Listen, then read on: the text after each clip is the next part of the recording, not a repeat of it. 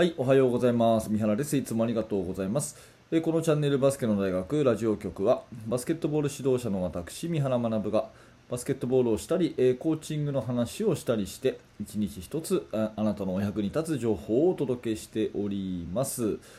はい、えー今日も聞いていただいてありがとうございます。11月26日金曜日になりましたね。皆様元気にお過ごしでしょうか。えー今日の話題は何かっていうとですね NBA の大乱闘から学んだことということでうんちょっとこの話題どうしようかな取り上げようかなと思ったんですけど、えー数日タイムラグがありますが、えーちょっと遅ればせながらこの話に触れたいと思います。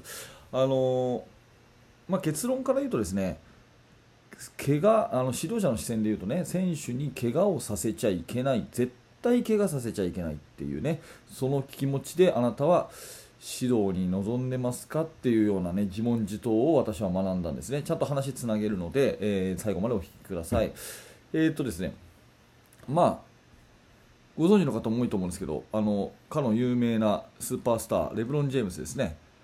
が11月21日の試合で、えー退場処分になったということでロサンゼルス・レイカーズ対デトロイト・ピストンズの試合でですね、まあ、レイカーズのスター選手レブロン・ジェームスがリバウンドの際に相手チームのですね、えーアイゼイア・スチュワートっていう選手に肘打ちをこう顔面に食らわせてね。でアイザイア・スチュワートは顔面からこう流血をすると。でふざけんじゃねえっていうことでこう乱闘になったわけですよね。でそれはですねあの本当に良くないことだと思いますし、まあ、当たり前ですけどね。当たり前ですけど乱闘してもいいよっていう話ではございません。ただうんと NBA で、まあ、よくこういう乱闘は時々あるんですけど、まあ、なんであるのかなっていう背景を考えた時に皆さんどう思います？NBA 選手とか、まあ、日本でいうとプロ野球とかもねあのデッドボール来た時にこうねピッチャーとバッターがこう乱闘になるような時あるあるでしょ？あれはなんであるのかって話ですよね。そのただこうカッとなったとかですね、えーなんていうかなあの感情が抑えきれないとかですねムカついたとかですねそういう単純な話では私はないと思ってるんですね。で結論というか私が思ってるのはあの乱闘が起きるっていうことは選手の根底にですね絶対に怪我をしたくないっていうのがあると思うんですよ。怪我をしたくないっていうのがあると思うんですね。え今回のレイカーズ対ピストンズの試合もですねレブロン・ジェームスは確か腹筋を怪我してたお腹のところの筋肉を怪我してたのか腹筋を怪我してたかなんかで、えーしばらく出場をしてなくて久しぶりにコートに戻ってきた試合だったんですね、うん、でその試合の時にマッチアップしてたそのスチュワートがですね結構こう、あのーまあ、フィジカルコンタクトが強くて、えーまあ、言い方として分かりやすく言うとその腹筋を狙ってくるようなねバンバンっていうこう、まあ、あのパンチじゃないですけど、えーちょこちょこちょこちょここう接触してきたと。いうところに、まあ、イライラしてたというところですよね。でフリースローのリバウンドの時に、まあ、ぶつかって、えーでその肘が顔面に入ってですね、えースチュワートはもう本当に大怪我で、えーダーッと血が流れるようなでその怒り心頭で乱闘になったんですけど、まあ、そのお互いにこうやり合ってるわけですよね、うん、でそのレブロンからするとですねその怪我明けに出てきた試合でやっぱりそこのところにフィジカルをされるとですね非常に嫌だというところと、まあ、だからこそやり返すっていう気持ちでねただあれが本なんつうのわざとかどうかは分かんないんですけど、まあ、でもあの何らかちょっとやり返そうと思っていることは間違いないと思うんですね。うん、でなんでそこまでするかっていうとその NBA 選手にとって怪我をするとですねその人生がもう変わっちゃうんですよ。キャリアが変わっちゃうんですね大きな怪我をするとそれで何試合も出れないというふうにするとチームの勝敗が変わってきちゃうし、まあ、その選手のサラリーっていうかね、えー契約も変わってきちゃうしもっと言うと選手生命がですね大きく左右されちゃうとかそういうふうに本当に一つの怪我っていうのに対してやっぱりトップ中のトッププロはですね本当にデリケートにこう考えてるんですよね。だからある意味でそのレギュラーシーズンで何度もね当たるし、えー、と来年も再来年もそのチームその選手とはマッチアップするって考えるとですね本当に自分に対して汚いことをやってくると怪我をする危険性パーセンテージが上がるようなことをやってくる選手にはある意味こう怒りを示してでもですねやめさせると。で絶対自分が怪我をさしないようにしていくっていうそういう防衛本能の、まあ、最終的な表れがああいう乱闘なのかなというふうに思うんですね。だから本当に選手は怪我っていうものに対して本当に敏感で怪我をさせられそうなプレーに関しては絶対許さないというのをあの思ってるんですね。ただ単にこうカッとなるんじゃなくて自分の人生がこれで変わっちゃうんだというようなつもりでやっぱりやってるわけですよね。だからその一つの、まあ、手段として、えー、乱闘してるっていうと変な話ですしその乱闘とかねそういうのがねあの世界中の子供たちが見てる中でねやっぱりあんな怖いことをさしちゃいけないですよ。それはもう絶対否定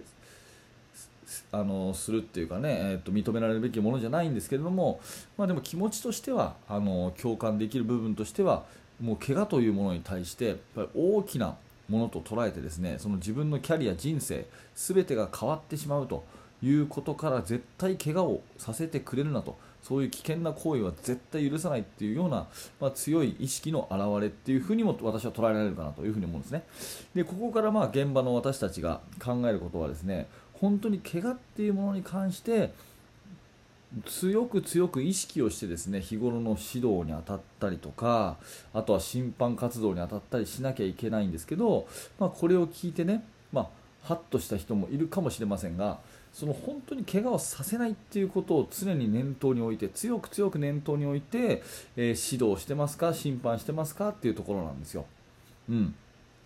でその時にね、えー、やっぱりまあ、選手を鍛えたいということで鍛えるためには身体的に負荷がかからなきゃやっぱいけないということで、えー、いろんなトレーニングを課すことだとは思うんですがその怪我をね、えー、してしまうような怪我を誘発するような、えー、動きトレーニング負荷のかけ方になってないかどうかっていうことはやっぱり常に考えていかなきゃいけない。で審判やるにあたってもですね、え、自分の何かこうジャッジ、えそれからあの判定の基準それによってですね選手が怪我をするかもしれないというような気持ちをやっぱ常に持ってですね怪我をしたらもうその子の選手生命終わりなんだというようなつもりで多少大げさでもねそんなようなつもりでやっぱりその責務に当たるっていうことはすごい大事かなというふに思います。まあ、あのこれを聞いている方はね指導者の方が多いと思うんでその前提で話をしますけどやっぱりそのトレーニングメニュー練習のやり方えー、そういうものに1つとってもですね怪我の可能性が高まってしまうものがありますよね、まあ、有名な話で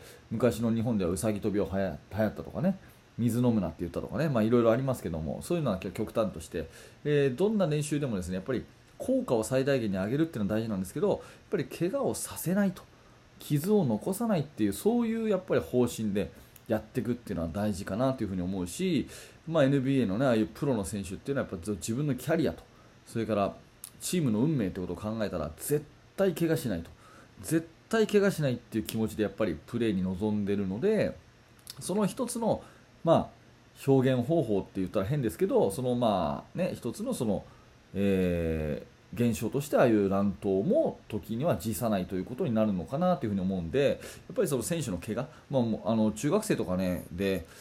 例えば前十字靭帯切っちゃったとかねえー、半月板の損傷だとかねアキレス腱だとか、まあ、そういうようなものをやったらもう本当にその子の、まあ、ある意味人生大きく変わるわけじゃないですか。そこのところに対して、えー、まあ、突発的なものではあるとはいえですねやっぱりそこに十分注意を払っていくっていう責任は、えー、あるし、まあ、そこはですね意外とこう試合の、ね、勝ちとか選手の上達とかだけに頭がとらわれるとその怪我をさせないというところっていうのは結構ね、えー、すっ飛ばしがちなところはあるのかなというふに思うので、えー、まあ、今回はね、えー、そんなような話をさせていただきました、まあ、NBA の大乱闘から学んだことというのは選手のプライドということだけではなくてこの怪我を絶対にさせてくれるなと。怪我というものに対してのある意味の恐れですよね。そういうものってのはすごくやっぱ上に行けば行くほど強いんだと。いうところから、えー将来ある子どもたちに接するときにその上達とか成長それももちろん大事なんだけども怪我をさせないっていうことも重要に捉えていくべきだというふうなことを私は、えー学びましたということで、えーあなたはいかがを、ねえ感じたでしょうか、まあ、何らかね、えあればあのコメント欄とか、え書き込んでいただければ嬉しく思いますのでよろしくお願いいたします。